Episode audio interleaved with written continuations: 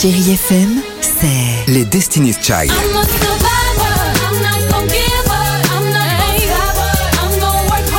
Des souvenirs Et la musique qui vous fait du bien. C'est ça, Chérie FM. Feel good. Musique. Chérie FM. À voir sur vos écrans, la chronique de Marc Choquet. Bonjour à tous. Enfin, ça y est, il est là. Comment ça, qui Mais enfin. James Bond. Annoncé à une époque pour 2019, décalé au printemps puis à l'automne 2020, avant d'être finalement reprogrammé, après une suite de rebondissements évidemment et cette crise sanitaire, ça y est, Mourir peut attendre est enfin au cinéma et pour l'avoir vu, c'est un excellent cru. Bond. Où êtes-vous encore?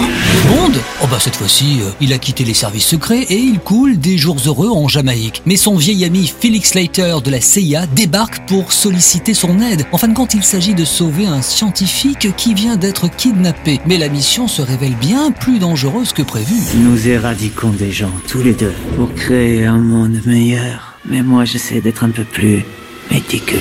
Léa Seydoux, bonjour. Parlez-nous de ce personnage que vous interprétez. Madeleine Swan, c'est donc euh, la fille d'un assassin qui tombe amoureuse de James Bond. Le film s'ouvre sur euh, Madeleine et, et sa relation compliquée à sa mère. Donc on a accès à, à sa psychologie, à sa fragilité, à sa vulnérabilité. Et je pense que ça, euh, c'est quelque chose de nouveau euh, dans un film comme James Bond. En quoi ce James Bond est-il différent des autres? Il est différent parce que notamment l'histoire d'amour entre James Bond et Madeleine est un peu le centre du film, on va dire. Voilà, ça va plaire à certains, peut-être moins à d'autres, mais j'aime beaucoup l'idée que James Bond soit finalement euh, un homme romantique. Alors côté chiffres, Mourir peut attendre est le plus long des James Bond avec 2h43 et le plus cher avec près de 250 millions de dollars. James.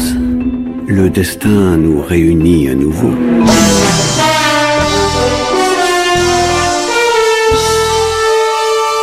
Et je poursuis avec Tralala des frères Larieux avec Mathieu Amalric, Josiane Balasco et Mélanie Thierry. C'est Pat, c'est mon fils, il est de retour. Oui, Tralala, c'est une comédie, mais attention, très musicale. Alors c'est vrai que ça se regarde avec plaisir, les acteurs jouent bien, la musique est bonne, bonne, bonne, et c'est poétique. Donc bienvenue dans ce Tralala Land à la française.